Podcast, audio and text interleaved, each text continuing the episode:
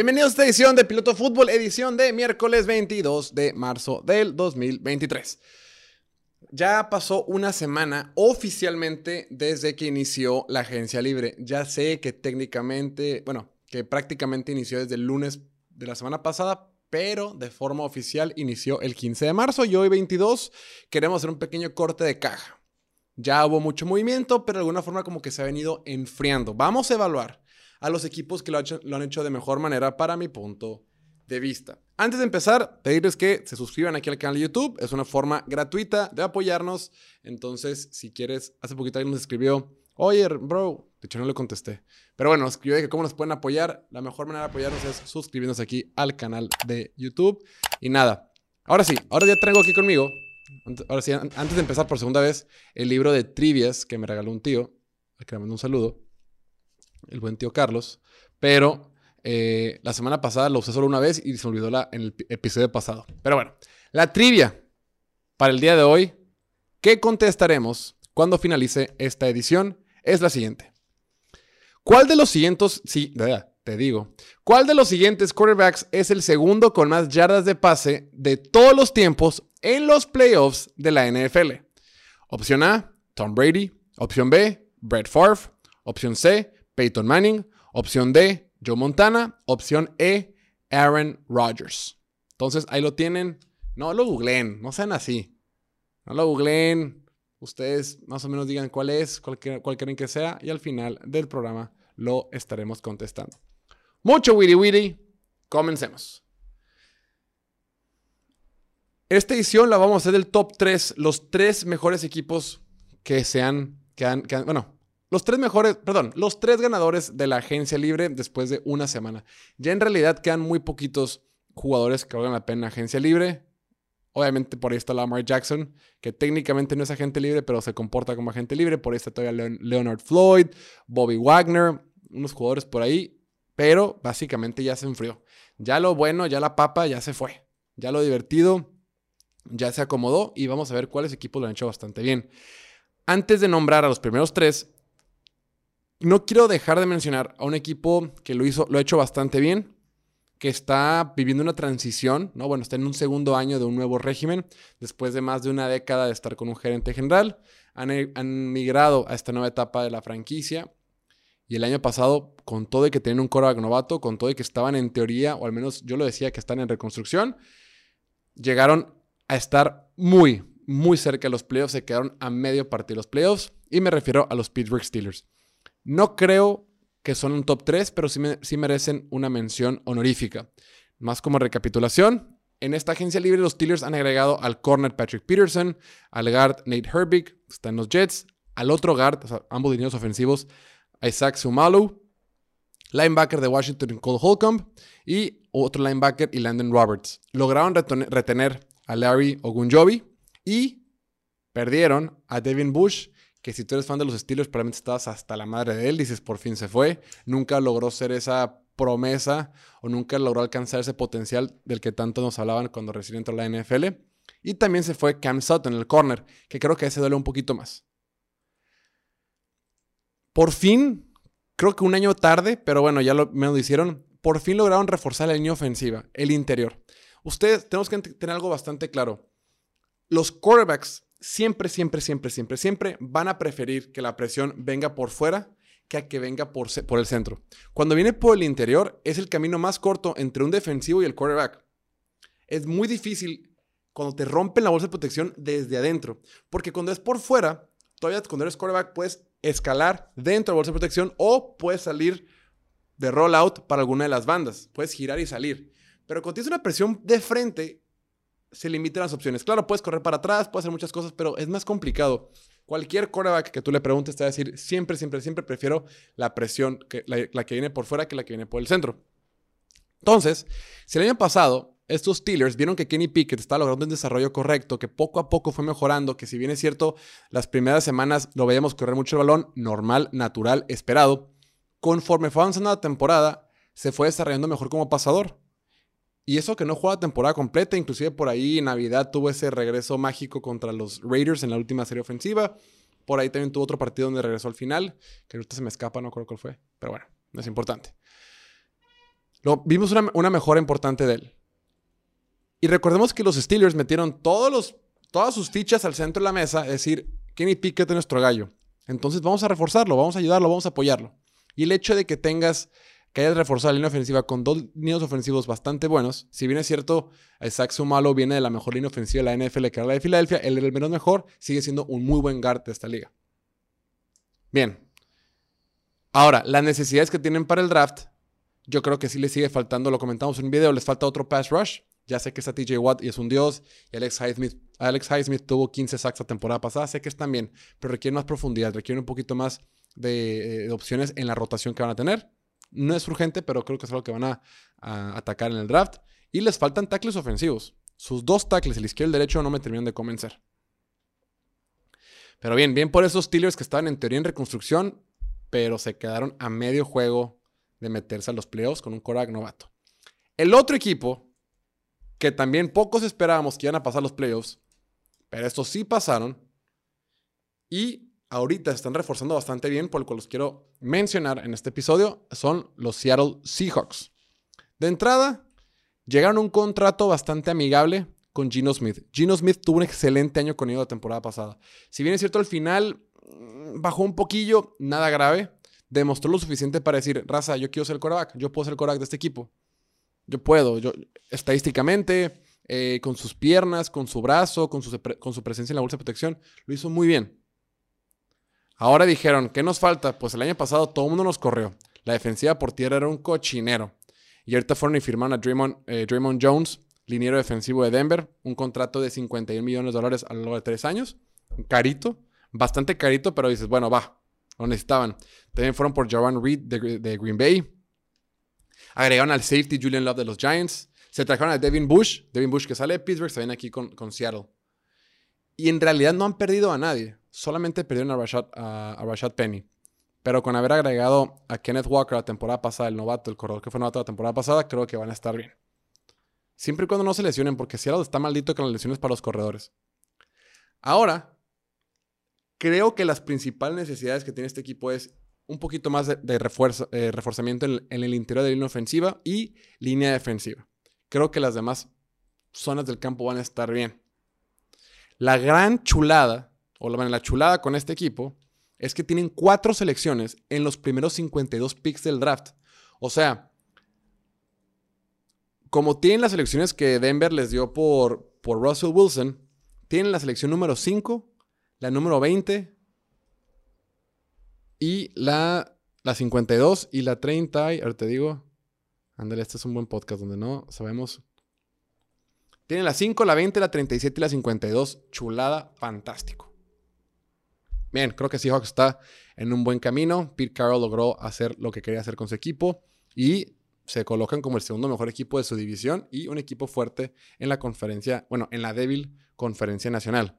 Después, ahora sí, el top 3. Aquí viene mi top 3. El número 3, yo pondría a los Dallas Cowboys. Yo eternamente he criticado el trabajo que hace este equipo en agencia libre. Rara vez van por nombres muy mediáticos, rara vez van por esos grandes jugadores que todo el mundo anda persiguiendo en la agencia libre. Pero tenemos que entender que la agencia libre no puedes cometer errores absurdos. La agencia libre, seguido, vemos cómo los equipos sobrepagan ante una, una necesidad que tienen. Al ver que mm, tiene un hueco evidente, sobrepagan a un jugador que no es tan bueno. Entonces, Dallas como que, híjole, para no llegar a ese extremo de sobrepagar, llegan al extremo opuesto de ser muy conservadores, como lo es Baltimore, como lo es Indianapolis, que se le llevan así muy, muy tranquila. Las dos grandes necesidades que tiene este equipo eran corner y receptor. Vimos cómo la ofensiva de Dallas batalló mucho cuando no estaba, cuando sale a Murray Cooper la temporada pasada y fueron por Brandon Cooks, un buen receptor de la NFL. Un receptor que ha tenido muchísimo éxito en esta liga con todo y que nunca ha tenido buenos quarterbacks. Bueno, estuvo un rato con Tom Brady, pero tú me entiendes. En general no había tenido buenos quarterbacks. Después, bueno, también fueron por Stephon Gilmore, el corner de, Indianapolis, que anteriormente había estado con Panteras y anteriormente había estado con, con los Patriotas de Nueva Inglaterra, donde había ganado un jugador defensivo del año. Ya no es un chamaco, ya está más grande, ya está en sus 30, pero la temporada pasada lo hizo de forma correcta, eh, con, con, con, con, Indianapolis. Aún así, creo que tienen que reforzar más esto en el draft, tanto corner, receptor, línea defensiva y todo eso. Lo más sobresaliente de esta agencia libre fueron los jugadores que retuvieron. Porque la agencia libre, la agencia libre también se trata de retener jugadores. De entrada retuvieron a Tony Pollard, que tuvo un excelente año la temporada pasada y fue al Pro Bowl. Tyron Smith lograron reestructurar su contrato, mantenerlo con el equipo y si bien es cierto ya estamos grande y si bien es cierto probablemente se va a lastimar, pues bueno, tienes a alguien que te va a servir para unos 7 juegos en la temporada, ni modo es lo que hay. Fueron por el safety Donovan Wilson que les ayudó tanto las últimas temporadas y lograron quedarse con Leighton Vandresh. Los jugadores que dejaron ir no se me hizo tan grave. Dejaron ir un guard, Connor McGovern, que era el peorcito de su línea ofensiva, se fue con Buffalo, no pasa nada. Se fue Dalton Schultz, el tight end. Creo que Dallas tiene otras opciones en la posición de tight end eh, con los novatos del año pasado, con Hendershot y Ferguson. Se fue Noah Brown, meh, ni modo, no pasa nada. Se fue con Houston y pues se fue Ezekiel Elliott, que ya se tenía que ir. Creo que hicieron un buen trabajo y eh, fueron por nombres importantes sin pagar de más, sin irse de boca.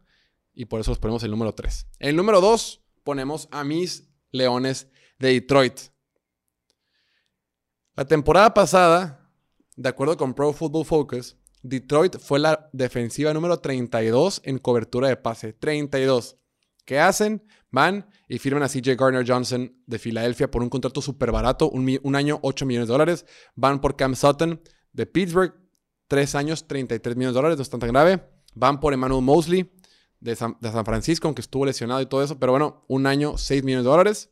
O sea, dijeron, ¿sabes qué? A la frega yo no quiero tener mal, mala mal perímetro defensivo. Jeff Okuda, híjole, parecía que este año Jeff Okuda fue tomado en la primera, en la tercera selección global de hace tres años y parecía que haya estado lastimado. La primera temporada le fue mal, la segunda temporada estuvo lastimado y la tercera temporada empezó como que bien y el último bajó. No ha logrado ser ese corner que tomas en la tercera selección global. Pero bueno, ahí lo tienes y en una de esas se desarrolla. Lograron retener a su linebacker Alex eh, Anceloni, línea defensiva, al otro corner CJ Moore y a Craig Reynolds, el corredor. Formal. El único jugador que se va fue Jamal Williams, que la temporada pasada fue el líder de la NFL en touchdowns, pero metieron a David Montgomery, un contrato bastante flexible, bastante amigable. David Montgomery que estaba anteriormente con Chicago. Entonces, Detroit se está preparando para que en el draft pueda hacer lo que sea. Recordemos que Detroit tiene dos selecciones en la primera ronda. Detroit tiene el número 6 y el número 18. El número 6 es cortesía de los Rams. Entonces Detroit dice, mi mayor necesidad era el corner y safety. Ya de alguna manera ya medio tengo esa parte cubierta. Claro que puedo mejorar, claro que puedo ir por ahí. Mi línea defensiva también es una, es una debilidad. Esa sigue estando ahí, pero retuvieron a jugadores. Retuvieron a John Kominski y a, a Isaiah Bucks jugadores X, no pasa nada. Pero llega a Detroit con la única verdadera necesidad de un liniero defensivo. Sin embargo, no están obligados a tomar el número 6, ni el 18, lo pueden tomar en rondas tardías, cualquier momento. Creo que se han preparado lo suficientemente bien para decir, puedo hacer lo que sea en el draft. Inclusive, en la sexta posición global, pueden ir por un quarterback. Jared Goff tiene 28 años. Jared Goff, si tú lo quieres cortar la siguiente temporada, únicamente te va a costar 10 millones de dólares. Para ellos no es nada. Y si lo quieres cortar dentro de dos años, te va a costar 5. Nada.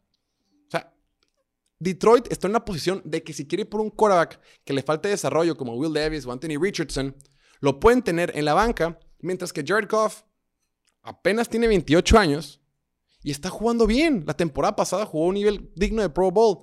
Ya sé que aquí siempre criticamos a Jared Goff, ya sé que siempre decimos que tiene limitaciones, pero en una ofensiva que se queda con su coordinador ofensivo, que esa fue una super movida también. Hablamos de la importancia de retener jugadores, también hay que retener coaches. Ben Johnson, el coordinador ofensivo de, Detroit, que tuvo un super 2022, fue muy cotizado ahora que los equipos están buscando head coach. Y se quedó. Dijo, me gusta lo que estamos hablando aquí, y se quedó. Eso es bien valioso. Y recordemos que este equipo se quedó a medio partido de meterse a los playoffs el año pasado, después de haber arrancado con marca de 1-6 o 1-7. Número uno, el que para mí ha tenido la mejor agencia libre hasta ahorita es Miami. No solo porque fueron por el mejor coordinador defensivo disponible, que fue Big Fangio. Big Fangio, que es una de las mejores mentes defensivas que existe en la actualidad. Gran parte de la liga utiliza su esquema defensivo, su filosofía. Gran parte de la, liga busca replicar el esquema Big Fangio. Pues ahora van a tener al hombre mismo el equipo de Miami. Ya sé que no es una contratación de agencia libre, pero es quien se está poniendo las pilas en esta época del año. Y además, a Tua Tongoveloa le van a dar su quinto año. Tua Tongoveloa ya ha estado cuatro años, perdón, lleva tres años en la NFL y ya le dijeron, te vamos a dar tu quinto. O sea, le queda dos años más con el equipo, como mínimo.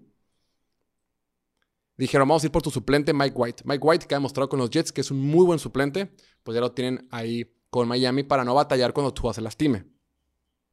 Después fueron por David Long, un contrato súper amigable, barato, linebacker de Tennessee, que es un súper linebacker. Si no fuera por las lesiones, David Long, este linebacker de Tennessee, fuera Pro Bowler sin lugar a dudas, o fuera All Pro. Juega muy, muy bien. Solo que se lastima mucho. Y por supuesto, fueron por Jalen Ramsey, el mejor corner de la NFL, o al menos el mejor en los últimos cinco años. Por mucho. Por mucho, el mejor corner de los últimos cinco años es Jalen Ramsey. Y sí, ya no tiene 24 años, pero todavía no cumple los 30 y, estamos, y tiene mucho talento. Fueron por el receptor Braxton Berrios, un receptor dinámico que estaba con los Jets, normal. Lograron retener a, todos los corredores, a Monster, a Wilson y a Gaskin. Y básicamente únicamente perdieron a Mike Gesicki, el tight end. O sea, a como están las cosas, con la superofensiva que vimos el año pasado de Miami, un equipo de Miami que en los playoffs con Skyler Thompson se quedó a menos de una anotación de ganarle a Buffalo en Buffalo. Ahora le sumas a Big Fangio, regresa tú a Tonga Bailoa, refuerzas la defensiva y este equipo puede competir. Y cuidado con este equipo porque puede ser muy, muy fuerte. Es de los equipos, es mi equipo favorito hasta ahorita en este mes de marzo. Por mucho. Me refiero favorito en, lo que ha hecho. Todavía creo que Kansas City es el mejor de todos en esa conferencia y aún creo que Buffalo es mejor en esa división. Pero aguas con Miami. Entonces, recapitulando, número 3 Dallas, número 2 Detroit y número 1 los Delfines de Miami. Dejen en los comentarios su opinión y... Ah, la respuesta de la trivia. Antes de que se me olvide, la respuesta de la trivia es el segundo quarterback con más yardas de pase en todos los tiempos en los playoffs de la NFL. No es Tom Brady, no es Brett Favre, no es Joe Montana, no es Aaron Rodgers. La respuesta correcta es Peyton Manning con 7.339 yardas, únicamente detrás del todopoderoso Tom Brady, quien tiene 12.449. Ahí lo dejamos, no olviden suscribirse y nos vemos en el próximo episodio. Chao.